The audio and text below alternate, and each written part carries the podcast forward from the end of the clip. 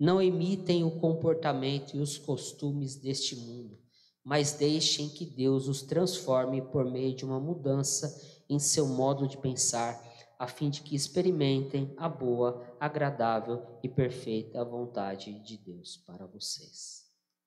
E aqui eu queria falar sobre sistema. E não é o sistema operacional.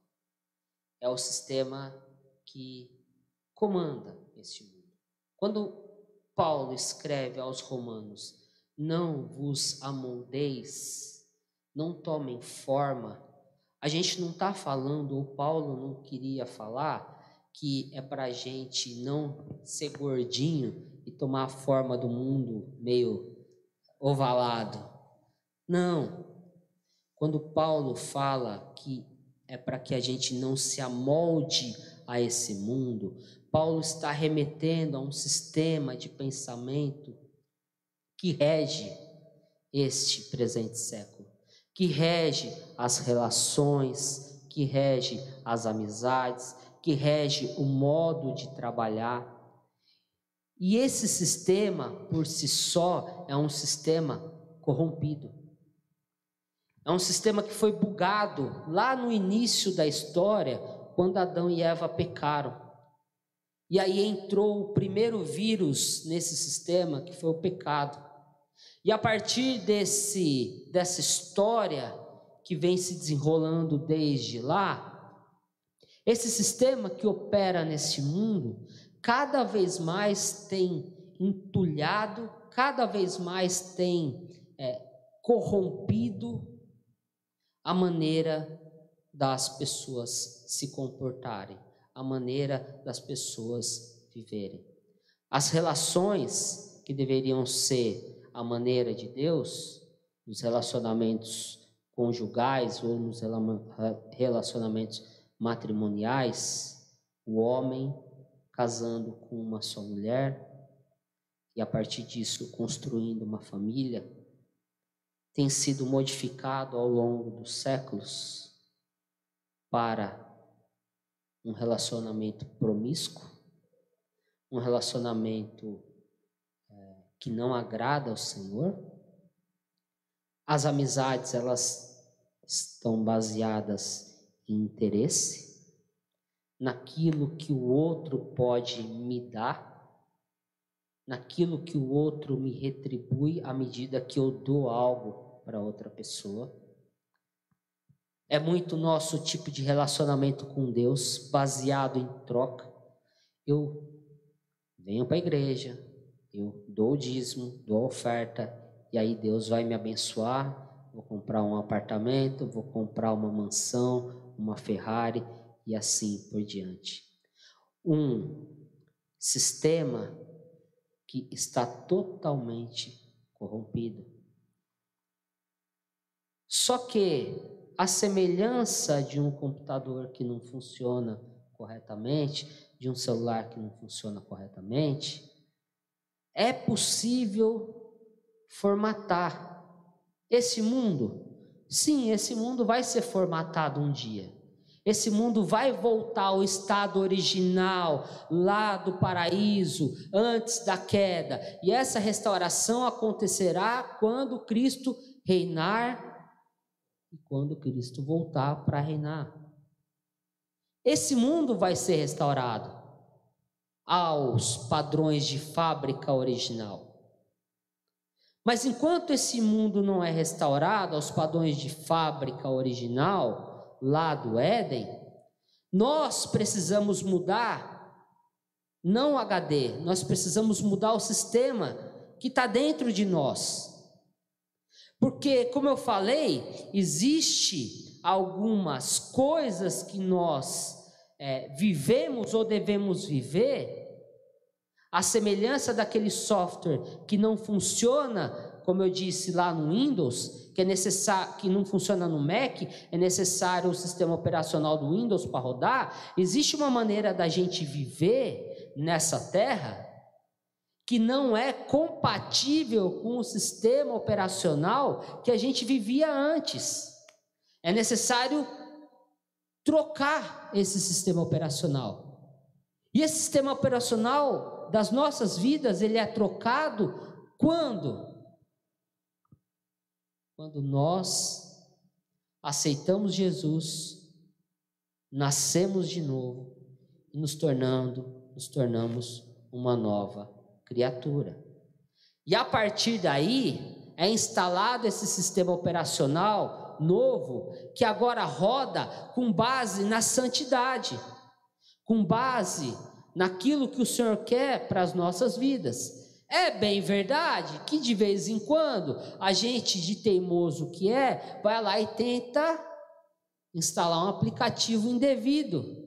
E a gente cai, às vezes, no pecado. Mas o Senhor vai lá, como aquele técnico de informática, que pega o computador, pega o celular, restaura novamente. E aí transforma o nosso, ou, deve, ou a gente deveria deixar se transformar de novo e voltar de novo às configurações originais. Esse é o, o que Paulo está tentando introduzir quando ele fala: olha, não se deixem amoldar não se deixem, é, não vivam de acordo com o sistema que esse mundo vive. E vocês sabem como que é e funciona. A gente não precisa usar exemplos porque os exemplos estão na cara. Então é necessário que a gente não se amolde aos padrões deste mundo. Mas existe um padrão existe um padrão que a gente deve seguir. E esse padrão é Cristo. E esse padrão é aquilo que Cristo conquistou para nós lá na cruz do Calvário. Um preço que foi pago não com o meu sangue, não com o sangue de vocês, mas com o sangue do nosso Senhor e Salvador Jesus Cristo, que não precisava ter morrido, porque afinal de contas ele não tem pecado. Nós é que pecamos. Mas ele, na sua infinita graça, amor, misericórdia, se sacrifica no nosso lugar para que hoje, então, a gente possa, com o nosso sistema restaurado ou instalado um novo sistema nas nossas vidas, a gente possa, então, viver do modo que Ele deseja que a gente viva. Mas viver por quê? Para quê? É isso que o texto continua. Porque se você pegar final do versículo 2, vai dizer o seguinte: Mas deixem que Deus os transforme por meio de uma mudança em seu modo de pensar a fim de. Aí vocês vão aprender um pouco de gramática. A fim de é uma expressão, uma preposição que denota propósito. Então, nós não devemos viver da maneira que o mundo vive, mas nós devemos ser deixados transformar por Deus e viver da maneira que Deus quer para que, a fim de, com o propósito de, que a gente experimente a boa, agradável e perfeita vontade de Deus para nós.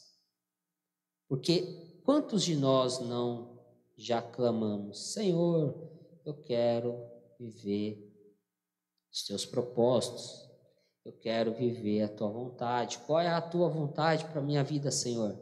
Sim ou não? Quem já não orou dessa maneira? Mas o texto deixa claro que para que a gente possa experimentar essa vontade, esse propósito do Senhor nas nossas vidas, é necessário que nós sejamos transformados.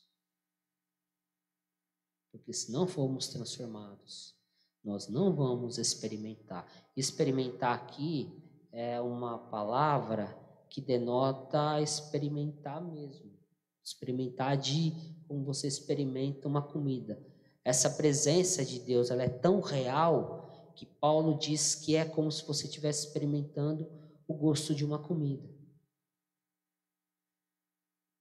Mas aí, a palavra transformar, ela está, se vocês perceberem no texto, ela está na voz.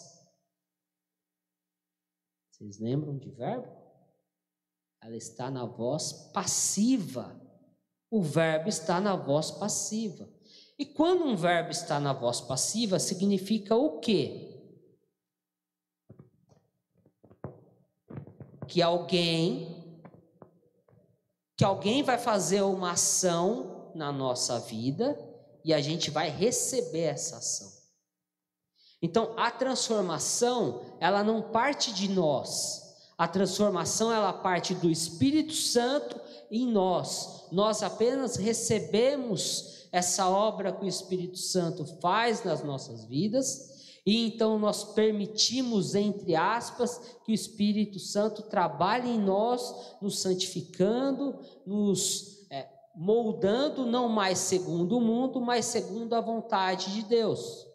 A questão é: quantos de nós estamos dispostos a ouvir a voz do Espírito Santo, a experimentar essa transformação do Espírito Santo, e quantos de nós estamos rejeitando a ação do Espírito Santo nas nossas vidas e rejeitando essa transformação? Porque eu vou dizer com total é, certeza: o crente não peca com, é, é, não peca em paz. Você não peca em paz. Eu duvido você falar que você peca em paz. Você pode pecar. Você pode acessar aquele site pornográfico. Você pode fazer cambalacho onde você trabalha. Mas você pode ter certeza de uma coisa: o Espírito Santo está ali, ó, cutucando a sua consciência e dizendo que aquilo é errado cutucando e cutucando, dizendo: não faz, não faz, não faz. E aí você vai lá de teimoso, faz. Então o crente não peca em paz. Você tem sempre a ação do Espírito Santo na sua vida, te conduzindo ao propósito de Deus.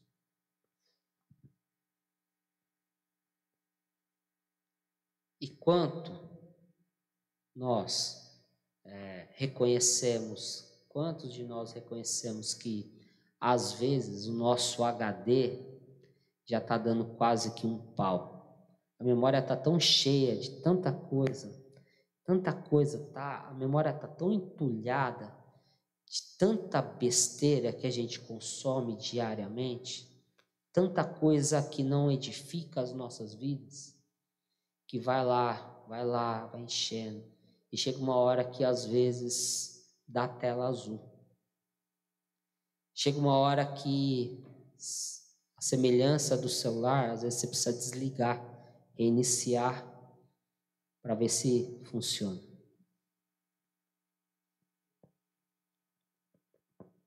Esse é o chamado de Paulo para as nossas vidas nessa noite. Esse é o chamado de Deus para as nossas vidas nessa noite. Nós vivemos um mundo caído, em que os valores morais, éticos, já não funcionam. A gente vê isso nas relações da nossa vida, no dia a dia. No serviço, por exemplo, quem trabalha é um querendo subir em cima do outro para galgar cargos melhores. Você vê nas relações afetivas uma troca que você tem para me oferecer. E aí, quando não se tem nada mais para oferecer, ou a pessoa acha que não tem mais nada para a outra para te oferecer, sabe o que você faz? Você troca. Você não troca de celular? quando dá pau. Aí você vai lá e troca o relacionamento.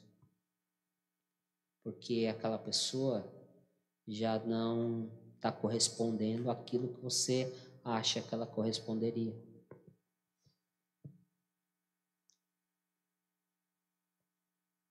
A gente está vivendo assim? É dessa maneira?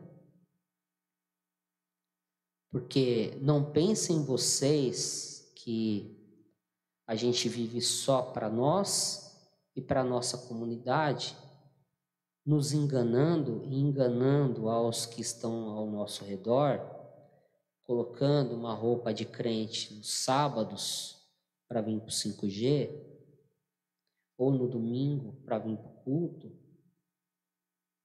e aí no resto da semana a gente faz tudo aquilo que o sistema mundano é, faz, que as pessoas não estão te lendo, que as pessoas não estão te enxergando, que as pessoas não estão vendo discurso e ato. Discurso e ato. Aconteceu uma coisa essa semana lá no serviço. Eu estava, tinha acabado de chegar, estava conversando com o gerente e chegou o dono da empresa. Ele não conhece o que é cristianismo. Ele não sabe nem o que é Deus, para falar a verdade. Porque ele falou que nem sabe se acredita em Deus. Ele não sabe. Mas aí ele chegou no serviço e chegou lá, cumprimentou o pessoal, veio me cumprimentar. Quando eu entrei lá, ele perguntou para mim: Você é crente? Aliás, ele me perguntou: Você é irmão? Eu não entendi a pergunta dele. Falei, irmão? Falei, ah, você é daqueles pessoal que chama um e o outro de irmão? Eu falei, é, você está querendo dizer que eu, eu sou cristão? Ele falou, ah, é isso mesmo, você é crente? Eu falei, sou. A, gente, a gente frequenta uma comunidade de fé assim. Ah, tá. Ah, não, tem uns, tem uns irmãos aí na, na firma também. E aí, ele chegou essa semana, eu vi ele saindo, falando com o gerente e apontando para mim, dizendo assim: ó, esse irmão aí é sério. Esse irmão aí, ele é irmão verdadeiro. Mas tem um irmão aí, você sabe quem é? Que é o irmão meio Pinóquio, né? E você sabe que é Pinóquio, né? É aquele que mente e aí é, cresce o nariz. O que isso significa? Ele não está preocupado com teologia. Ele não está preocupado em conhecer Deus, em saber quem é Deus. Ele está preocupado em perceber se aquilo que é o teu discurso é o teu ato lá no, no, no seu dia a dia, na maneira como você encara a relação com os seus amigos, com os seus colegas de trabalho, na relação que você tem com aqueles que estão ao seu redor, é isso que as pessoas estão olhando nas nossas vidas. Elas estão de olho em nós. Hebreus vai falar que nós estamos cercados por tão grande nuvem de testemunhas. As pessoas estão olhando para ver se a gente está se moldando a esse sistema mundano, ou se a gente está rodando um outro sistema operacional do céu na nossa vida. Qual é o seu? Qual o seu? Do mundo? Ou aquele que o Senhor implementou no seu coração no dia que você aceitou Jesus, no dia em que você, como diz a palavra, nasceu de novo da água, nasceu do Espírito. No dia em que o Senhor transformou o seu coração e o modo de pensar. Existe um modo de pensar, que é o modo de pensar do céu. E aí a gente vai para Filipenses 4 para a gente encerrar. Filipenses 4, versículo 8 diz assim: Por fim, irmãos, quero lhes dizer só mais uma coisa. Concentre-se em tudo o que é verdadeiro, tudo o que é nobre, tudo o que é correto, tudo o que é puro, tudo o que é amável, e tudo o que é admirável. Pensem no que é excelente e digno de louvor. Continuem a praticar tudo que aprenderam e receberam de mim, tudo que ouviram de mim e me viram fazer. Então o Deus da paz estará com vocês. Amém? Vamos orar? Senhor, nós queremos, ó Pai, te agradecer, Senhor. Te agradecer porque o Senhor é um Deus gracioso. E a tua palavra diz, ó Pai, que as tuas misericórdias, elas se renovam nas nossas vidas todos os dias, Pai. Todos os dias o Senhor nos dá a oportunidade, Senhor, de podermos, ó Pai, não mais, Senhor, viver ou se amoldar ao padrão deste mundo, Senhor. A maneira como este mundo vive e encara a realidade, Senhor. Mas o Senhor nos dá a oportunidade, Senhor, de vivermos, ó Pai, e desfrutarmos, ó Senhor, de como a gente viu aqui, uh, um sistema operacional vindo diretamente do céu às nossas vidas, Senhor. A oportunidade, ó Pai, de podermos, ó Senhor, fazer aquilo que é agradável aos teus olhos, Senhor. Aquilo, Senhor, que é puro, aquilo, Senhor, que é admirável, aquilo, Senhor, que transforma as nossas vidas, Senhor, para que possamos, ó Pai, experimentar qual é a boa, perfeita e agradável vontade do Senhor para as nossas vidas, Senhor. Que, Senhor, estejamos, ó Pai, atentos ao ouvir, Senhor, o Teu Espírito Santo nas nossas vidas. Que estejamos atentos, Senhor, ao mover do Teu Espírito, Senhor, em nós, nos incomodando, Senhor, nos falando, Pai, nos transformando, Senhor. Cada dia, Senhor, cada dia, Pai para que sejamos, Senhor, cada dia mais, Senhor, parecidos com o teu Filho, nosso Senhor e Salvador Jesus Cristo, Pai. Que o Senhor possa, Senhor, trabalhar no coração, Senhor, de cada um aqui nesta noite, Senhor. Que o Senhor possa continuar transformando, Senhor, moldando, Senhor, nossas mentes e nosso coração, Senhor, para que cada dia mais, Senhor, estejamos cativos, ó Pai, à tua palavra. É o que nós te pedimos nessa noite, Senhor. Gratos e certos, ó Pai, que o Senhor trabalhará nas nossas vidas. Em nome de Cristo Jesus. Amém.